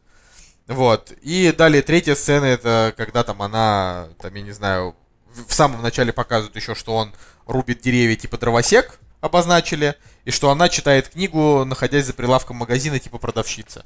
Все, это все, что вот это нам просто такими мазочками э, дали как бы историю персонажей. Дальше э, абсолютно непонятно почему. Э, ну, как бы она шла по дороге, э, значит, проезжая мимо на машине, э, лидер сек- секты увидел ее и подумал, блин, вот это вообще типа все, я не могу. То есть там буквально он ее увидел, он, он был причем в таком лежачем состоянии, смотрел в стекло, да, в окно. Она проходила мимо, пока проезжала машина, он увидел ее буквально полсекунды. Все, следующая сцена, он лежит на кровати, зовет своих друзей, там, приспешников, да, там, этих своих э, сектантов, и говорит, я не могу без нее, приведите ее мне, понимаешь, да, вот такое. Э, как минимум, очень странно, что, вернее, как, даже не, про, не странно, э, значит, нету толком истории нету толком, значит, это именно актерской игры правды Николаса Кейджа. То есть вообще, по факту, Николас Кейдж, конечно, должен сказать спасибо Панусу Косматусу за возможность сняться в фильме с более-менее неплохим рейтингом, вот что я хочу сказать. Но вообще так-то Николас Кейдж здесь не очень-то супер. Самая крутая сцена, в которой он был, это когда э, после того, как, значит, его, ну, после того, как Мэнди сожгли, он заходит в дом такой в трусах и начинает сначала орать, э, потом плакать, ну вот, вот эта сцена. Да, Не, ну бы- у него, у него есть несколько клевых сцен. Сцена с топором, где он его отливает. Ну, это очень банальная сцена. Ну, а это банальная сцена, но ам, ты понимаешь, что ты от нее получаешь настолько эстетическое, эстетически большое удовольствие в плане того, что вот тот Кейдж старый, ну, если мы просто с точки зрения Кейджа говорим, да, просто он круто выглядит в очках, он отливает реально из металла, прям показывается процесс вот этого топора, очень клевый свет. Это, блин, там сцена идет, ну, буквально, когда он в, руку, в руки его берет первый раз, он там идет, не знаю, там 3 секунды, но она реально очень клевая, и она э, Николас Кейджа вот прям реально возвращает э, к тем каким-то золотым стандартам его боевиковской карьеры, допустим. Ну вот, короче, э, да, да, окей. Согласен, но почему говорю, для меня там именно прям особенной актерской игры Николаса Кейджа здесь не было. Вот. Соответственно, все остальные актеры для меня здесь вообще прошли незаметными. Ну, понимаешь, фильм сделали намеренно комиксовым. А, В нем а, нету каких-то сложных полутонов, да, даже, даже- даже просто без слова сложных, нет вообще никаких Ну да, полутонов. да. Здесь есть, типа, вот э, сумасшедший, значит, сектант. Он сам почему-то по каким-то неясным причинам, у него есть довольно много приспешников, он не может просто отправить в их дом, чтобы дать Николасу Кейджу, пока он спит по голове, а женщину его украсть, да? Он не может этого сделать. Для этого ему приходится обращаться к неким каким-то демоническим байкерам, один из которых похож на Пинхеда, другая пошла, значит, на э, похожа на Female Синобит, если вы помните, э, значит, в, э, в «Восставшем из ада» там есть такой персонаж, Female Сина- Короче, он в группе Slipknot обратился. Но, э, не, реально, чу- чувак, тут прям э, нет, четкие понятно. отсылки прям к восставшему из ада и, про, и прочей вообще, кстати, поп-культуре. Здесь очень много э, как раз таких вот моментов, которые есть в других фильмах, и это явно не воровство, понимаешь, а это такое, ну, это намеренное заимствование, чтобы показать, что это, типа, уважение к этому. Вот. а, Соответственно, реально, то есть не может просто по- послать, там, не знаю, пять здоровых мужиков, которые на него работают, а, просто вот пока реально они спят, не знаю, там, вломиться в дом, стукнуть а, Кейджа по голове, да или убить его, в конце концов. Они же там сумасшедшие, правильно? Ну, типа, абсолютно Да, отбитые да. люди. То есть им вот так вот мало. Они, значит, э, вызвали реально каких-то каких вот этих вот демонических байкеров, про которые потом в двух словах рассказал друг Николаса Кейджа, который говорит, да, я видел как-то этих байкеров, они несут смерть. И ты так и не понимаешь, вообще люди это или не люди. Это вообще все не важно, короче. То есть этот фильм с момента, когда чувак посылает демонических байкеров, ты понимаешь, что это не просто типа история, ну такая вот триллер-драма, да, а, обернутая в такой вот неон, а это именно прям такая вот комиксовая тема, к которой невозможно относиться серьезно. Даже вот когда его там дама сердца умирает, а, это еще показано так довольно грустно, и потом от нее остается пепел в форме ее головы, который сдувает, знаешь, вот это вот все. как бы, и это, конечно, это действительно печально, и ты понимаешь, да, что он там это отыгрывает насколько может, но ты не можешь относиться к этому серьезно, потому что градус безумия слишком, понимаешь, вот Да, слишком да, накрученный. да, вот. да. а, что касается музла, мне бы просто хотелось сказать, потому что, к огромному сожалению, об этом об этом композиторе вряд ли мы еще когда-либо прям подробно поговорим. А, Йохан Йоханссон — это человек, который вообще как бы композитор э, Дэни Вильнева. А, Он делал, э, значит, писал саундтрек к фильму «Прибытие», э, к фильму «Убийца», к, ну, да, как минимум, к фильму «Пленницы». Также есть фильмы, которые вы можете знать, это «Вселенная Стивена Хокинга», это фильм «Гонка века», который, ты помнишь, смотрел вот этот вот с э, Колином Да, гонку века я помню. Вот, и Мария Магдалина, и вот, собственно, Мэнди. То есть это действительно невероятно талантливый человек был, потому что э, в феврале этого года он скончался от передозировки кокаина в возрасте 48 лет. Поэтому не знаю, что сказать. Ну, короче, это довольно грустная история. Да, он же еще и к а, «Бегущему по лезвию» 2049 тоже писал. Короче, это прям реально печально. А, По поводу, кстати, господи, на самом деле столько мыслей еще здесь. э, По поводу того, что на что этот фильм вообще из себя представляет с точки зрения ориентации на другие картины. Здесь можно а, привести в пример, но опять же, из-за музыки какой, ну, из-за музыки в первую очередь, из-за не, визуала частично, соответственно, да, «Бегущий по лезвию», а, Ну, опять же, Из- потому что тот же, тот же, тот ну, же да, композитор. ну из-за, ну из-за музыки, да.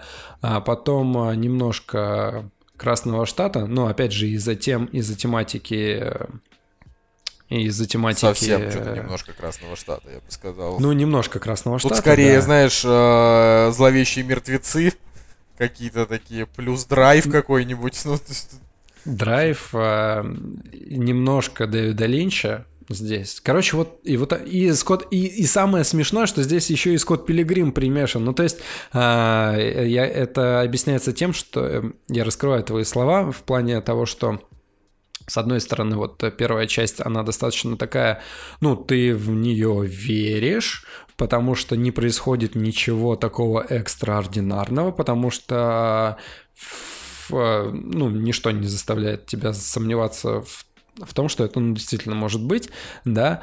А дальше как бы э, вся эта драма ставится под сомнение, потому что персонаж Николаса Кейджа превращается в Скотта Пилигрима, который, несмотря ни на что, может надавать люлей всем и вся.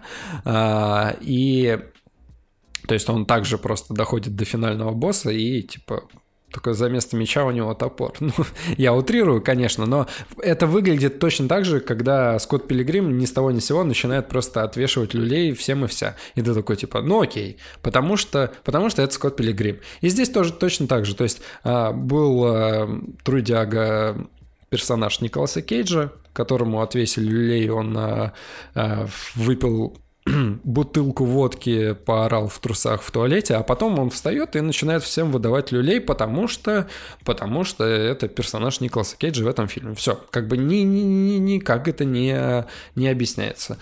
Ну, Так что э, понимаешь, тут э, это э, вот как бы под конец я просто понял, что этому, может быть, не нужны никакие объяснения. Тогда этому, этому Просто не нужно. потому, что так, так, вот такой вот кино. Единственное, Я- что единственная проблема, это говорю, это в том, что ам, ну, типа, в тот момент, когда Николас Кейдж пошел мстить, ему просто все очень легко далось. Один за другим он просто всех убил. Да, как бы. Ну и, да, да. и, и тут аб- абсолютно неважно, абсолютно неважно на самом деле вообще какой в этом фильме сюжет. Реально тут нужно наслаждаться тем, насколько красиво это сделано. А еще, кстати, давай вот вспомним еще очень важную вещь.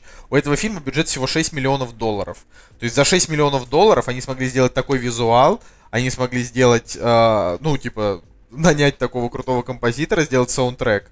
А, но, да, конечно, набрали не самых там известных актеров, да и тот же Николас Кейдж уже тоже, знаешь, типа невысокооплачиваемый, ему можно вполне там, не знаю, 100 тысяч долларов заплатить и отпустить в своясе. Вот. Тем более, что, знаешь, честно, Николаса Кейджа в этом фильме может быть не больше, чем даже там злодеев, которых показывают, вот так скажем. То есть- Кстати, он же, он же должен был злодея изначально играть. То есть эм, у нас здесь в продюсерах есть э, Элайджа Вуд, который как раз-таки и посоветовал Косматусу взять э, на роль злодея, по-моему, Николаса Кейджа, когда Кейдж прочитал сценарий, странно, с- х- захотел сыграть э, главного а, персонажа. Ну, в принципе, э, на самом деле и правильный выбор, потому что, ну, вроде в роли злодея Ну тут на самом деле Мессии тяжело Да. представить. Согласен. Тут как раз вот Николас Кейдж хорош в этой своей знаешь, этой, этой, этой своей слеп- слепой ярости, да. Но понимаешь, как бы, опять же, вот то, что вот фильм, я сказал, 6 миллионов долларов стоит, они действительно молодцы, что смогли такое сотворить. Но, Да, да, но все деньги. конечно, конечно, видно, что фильм дешевый. А, Его, понимаешь, его дешевизна скрывается за безумным монтажом и визуалом, но при этом, конечно, знаешь, там лишний раз сцену, там, не знаю, отрезание там чего-нибудь, протыкание насквозь. Вот это все лишний раз тут ничего такого не покажут. То есть, на самом деле, если вам кажется, что фильм этот про ультранасилие, вот так вот, да, чтобы вы понимали, а, в этом фильме не так уж и много насилия. То есть его много, но оно за кадром не показанного, примерно... Да, да, да. да. Я о том, что он, он, он примерно как вот фильм с Хакином Фениксом, как он там называется, «М- тебя никогда здесь не было, вот этот фильм. А, э, то есть тут как бы тут вся жестокость намеренно остается за кадром, ну, наверное, конкретно в этом фильме, да, для, то есть если в том фильме с Хакином Фениксом а, там жестокость за кадром специально, это такой специальный режиссерский прием, и он довольно крут, то есть он как бы, он оставляет немножко недосказанности и не, не, не, не замаривает его внутреннего кровавого червячка, вот, но при этом там как бы это такой стиль. А здесь видно, что это именно за отсутствие бюджета не так, ну знаешь, как бы это довольно дорого, типа, будет показать, как чувака там, не знаю, протыкают насквозь, отрубают голову. То есть здесь, здесь, не знаю, там проще дать как бы. э, То есть, как бы Волю сделать, сделать вид, что он как бы что-то, что, то есть, не знаю, там злой взгляд Николаса Кейджа, а следующий кадр, когда он уже отрубленную голову как бы кидает, да, типа а, кукла. Ну да, Вот. да, Поэтому здесь, понимаете, вот здесь нет такого прям вот ультранасилия в кадре с кровищей какой-нибудь, знаете, как в фильме типа «Бой не блюющих куколок» или что-нибудь вот, так, вот такая жесть. Да? Здесь такого нет, э, так что просто наслаждайтесь музлом, наслаждайтесь э, тем, как это еще неплохо поставлено, да, режиссер-то действительно прикольный. Но Жека прав, да, это такой двухчасовой клип, в общем-то. Ну и вообще я бы на самом деле вырезал бы вообще полностью этих байкеров, непонятных трех чуваков. Как бы э, они настолько, они очень сильно дестабилизируют картину, очень сильно. То есть э, про них реально сказано было два слова странным чуваком, которого тоже, ну, типа, друг, который раньше знал главного персонажа. Ну, короче, там вот реально два слова про этих чуваков, буквально три слова, они, они должны вселять ужас, но по факту они только своим видом как бы немножко вселяют ужас, но ничего такого они за весь фильм не сделали, то есть, не знаю, там один раз в лицо дали главному персонажу, и все. Ну, пор- и порнуху смотрели по телевизору.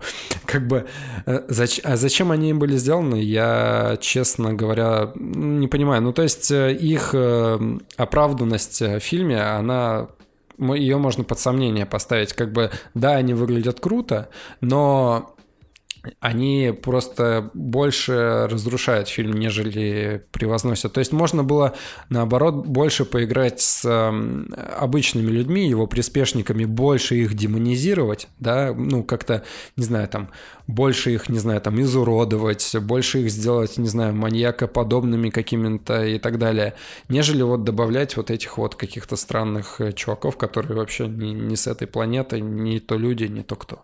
Вот.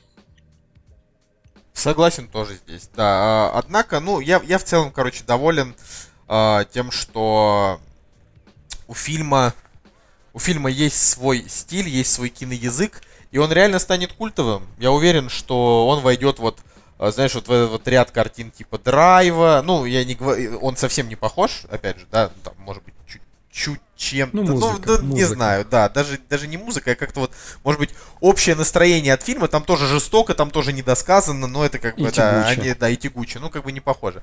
Вот. А, ну, я о том, что он просто войдет в один ряд именно с такими новыми культовыми картинами, потому что очень а, редко, в принципе, выходят картины, которые могут стать культовыми, а Мэнди это о том. То есть как, здесь, здесь неважно, сыграл тут Николас Кейдж, здесь его мог сыграть, на самом деле, любой другой тип.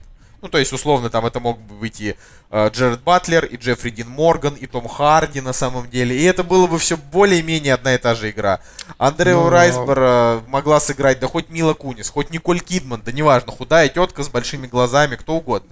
Понимаешь, А, вопрос в том, а, как это снято, как это сыграно, какие здесь есть эмоции, а, и какая здесь как бы картинка, ну, не знаю, там и музыка. В общем, тут, тут, понимаешь, работа не только одного человека, тут прям вот работа всей команды, на мой взгляд, она этот фильм сделала, да? Типа для тебя она его сделала на 6, для меня она его сделала там на 8. Мне он прям очень понравился.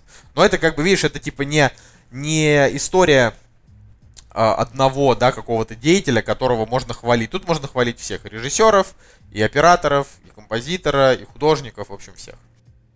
Да, зато я лишний раз вспомнил про Красный Штат. Хоть он многим и не нравится. ну и мне тоже ко мне. Да и мне тоже не нравится. Нет, я знаю все его минусы. Все его минусы понимаю адекватно. Но вот эта вот э, тематика, опять же, да, религиозных вот этих вот чуваков, которые считают себя возвышенными э, к Богу и начинают с ультранасилия какого-то дикого.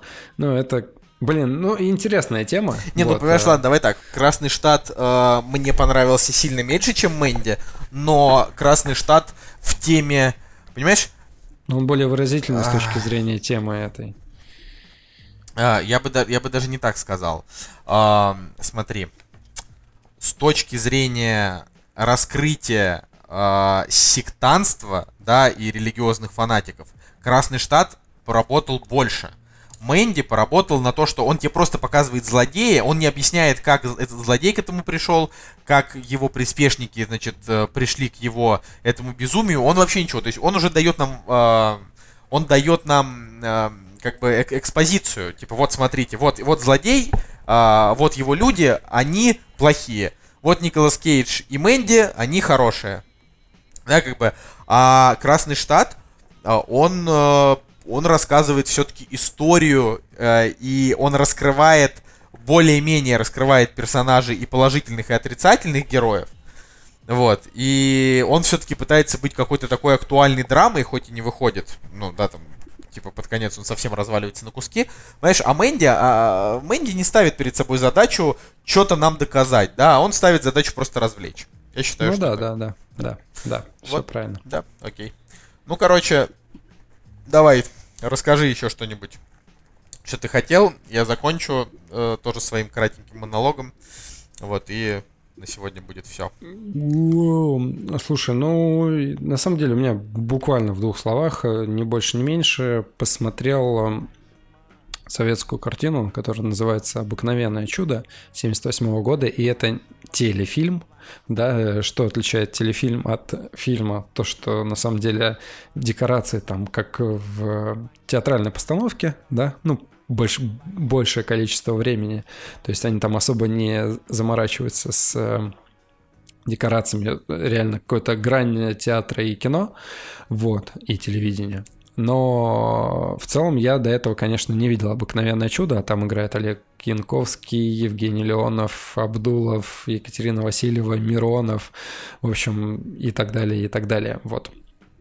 И сначала, конечно, когда я только его начал смотреть, первые, первые, по-моему, первую часть, мне, конечно, было не по себе в плане того, что я не до конца понимал, что вообще происходит на экране. То есть, реально, это первое мое мнение, оно, конечно, такое достаточно простофильское, но типа, что за адская наркомания творится на экране? Вот. Но когда ты начинаешь втягиваться, начинаешь проникаться атмосферой, закрываешь глаза на декорации и как бы начинаешь смотреть с точки зрения на историю рассказанную там с точки зрения актерской игры, ко- которая там потрясающая вообще, вот, а, то, конечно, становится дико смешно, вот. Ну и э, вообще э, тоже с подтекстом там все очень достаточно сильно.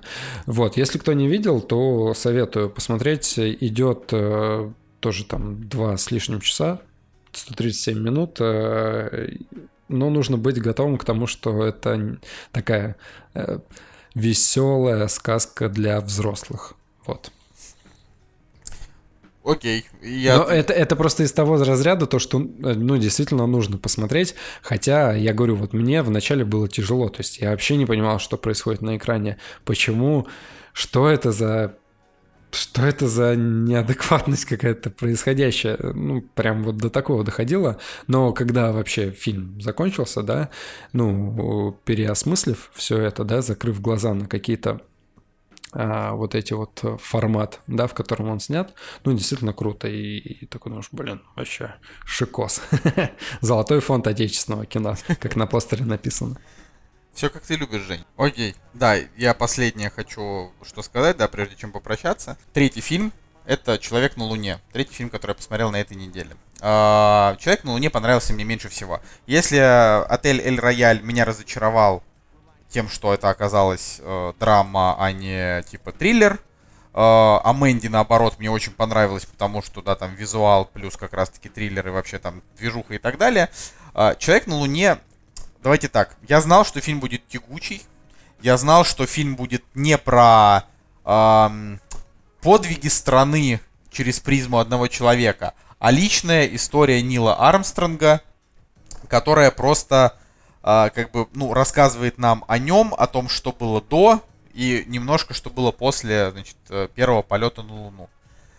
А, давайте так, вот давайте просто представим, что я быдло и просто рассказываю вам о том, вот как мне этот фильм. Это дикое скучище. Да, это 2 часа 20 минут. Он идет ровно столько же, кстати, сколько идет э, Эль Рояль, очень забавно. Это 2 часа 20 минут просто отборнейшей скукоты. Если Эль Рояль, он местами скучный, но в целом более-менее, то Человек на Луне, он местами интересный, а в целом очень скучный. Фильм открывается кадрами, значит, о том, что вот э, Нил Армстронг э, со своей умирающей маленькой дочкой, у него очень несчастная жена, он сам по себе очень грустный, вот она умирает, э, они грустят. Я понимаю, что это реальная трагедия человека, и это очень тяжело.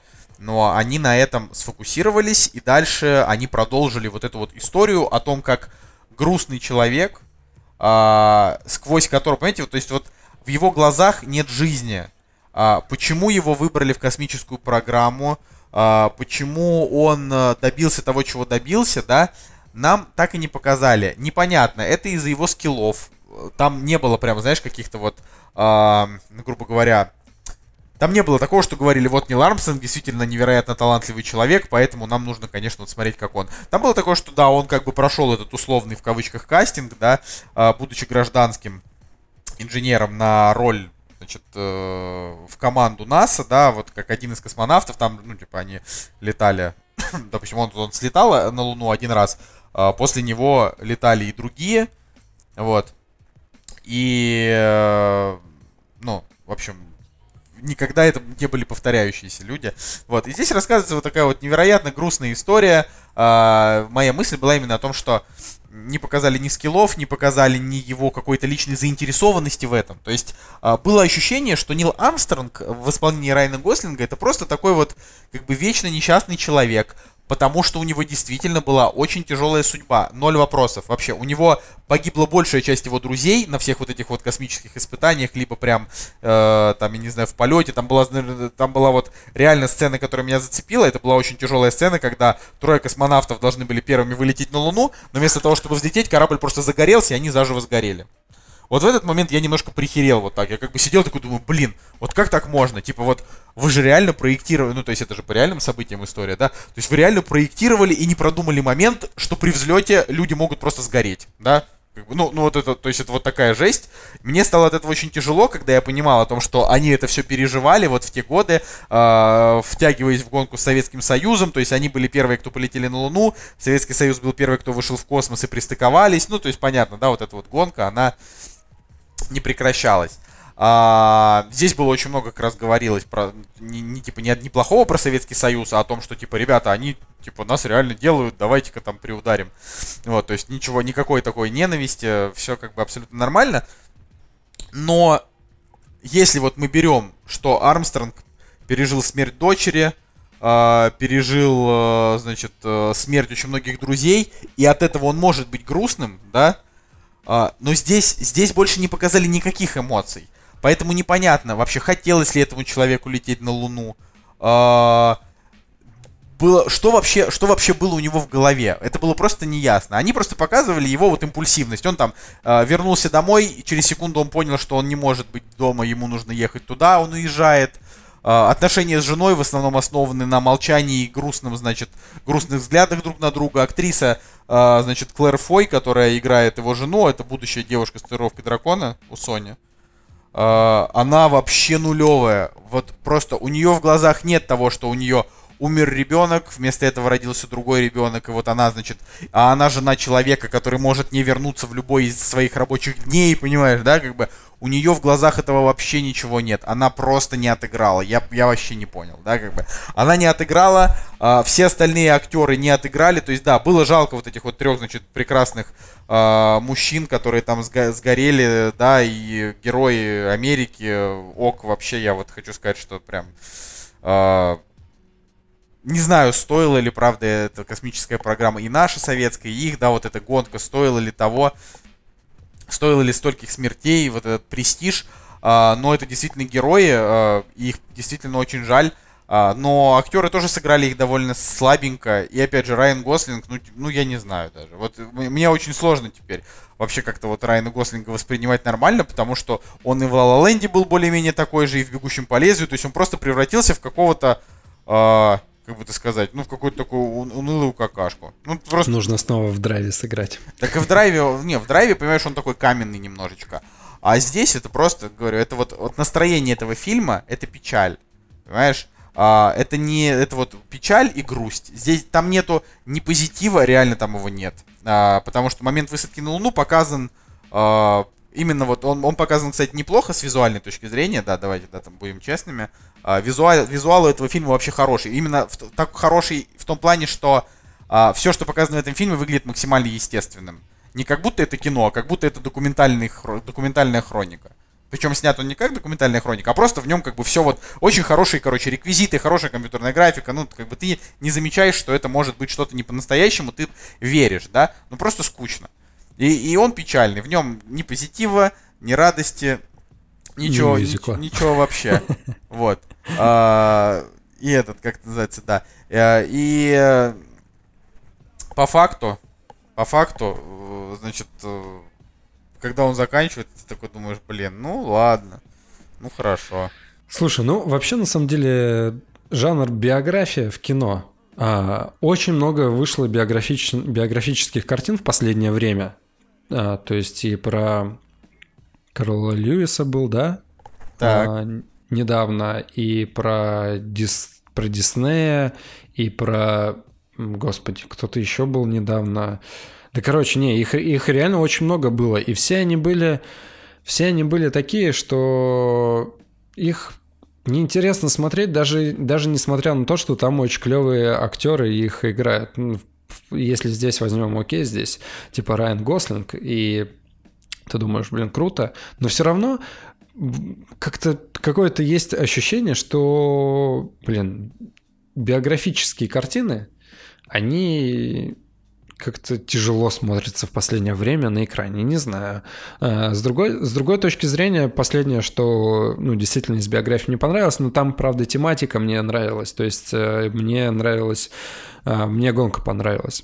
Вот. А, а в целом, ну, видишь, здесь очень сложно. То есть, либо тебе нужно полностью пере- передавать историю человека, не привирая ни, там, ни, ни вправо, ни влево, да, но, как мы знаем, в жизни все намного скучнее, да, ну, за, за редким исключением, там, 95 каких-нибудь процентов, да, что это все достаточно банально и скучно, вот, нежели в кино. А если приукрашивать историю, ну, тогда это, ну, тогда это неправильно, на мой взгляд. Э, То есть э, либо делать по мотивам как-нибудь, да, ну, короче, блин, очень сложный жанр, с которым, ну, сделать его интересным, это, мне кажется, нужно, ну, действительно иметь какой-нибудь сценарный, режиссерский, актерский талант, чтобы это не смотрелось э, скучно. Хотя, ну, смотри, здесь даже, а, даже персонаж сам по себе интересный. Блин, первый человек, который вы- высадился на, лун- на поверхность э, Луны. Ну, это же очень круто. Э, Ну, реально очень э, какой-то необычный, необычный человек, да. Больше, больше нет таких людей, да. Но видишь, э, я, я не смотрел, но все равно по, вот, даже по твоей, судя по твоему описанию, достаточно какой-то ровный фильм без скачков вверх, вниз там и так далее, да. Хочется все-таки больше, ну, как-то Опять же, может быть, драма нас в последнее время, драма поднадоела. Может быть, с этим связано, не знаю. Может быть, если бы мы, наоборот, устали от комедии и захотелось бы драмы какой-нибудь серьезной, то в таком случае, может быть, э, фильм и больше зашел. Ну, короче, не знаю, посмотрим. Окей, ладно. а, думаю, что на этом можно закончить наш сегодняшний выпуск. Да. Вот. а, берегите себя, ребята, и своих родных. а, смотрите кино, если вам что-то понравилось из того, что мы рассказали, можете обязательно посмотреть. А, я думаю, что на следующей неделе постараемся, постараемся в штатном режиме, возможно, даже уже Цигулиев вернется из, из, своей, из своих заморских приключений. И запишемся меня-то, меня-то не будет а, на тебя не неделе. будет на следующей неделе. Да, Господи, знаете, я вы, отправляюсь в отпуск. вы мне надоели, знаете что? Как бы вы, вот э, ощущение, что только и делаете, что ездите по отпускам. Подожди, до этого был ты в отпуске. Сейчас Цигулиев, дальше я. Подожди, так ты же был вроде летом уже, куда ты ездил. Ну да, ну, соответственно, я, ты, Цигулиев, теперь снова я. Ладно, ребята, давайте прощаемся. С вами был Николай Солнышко. Да, и Евгений Москвин. Пишите комментарии, оставляйте. Кактус подкаст. Ура! Всем пока. «Кактус» — подкаст о кино и не только.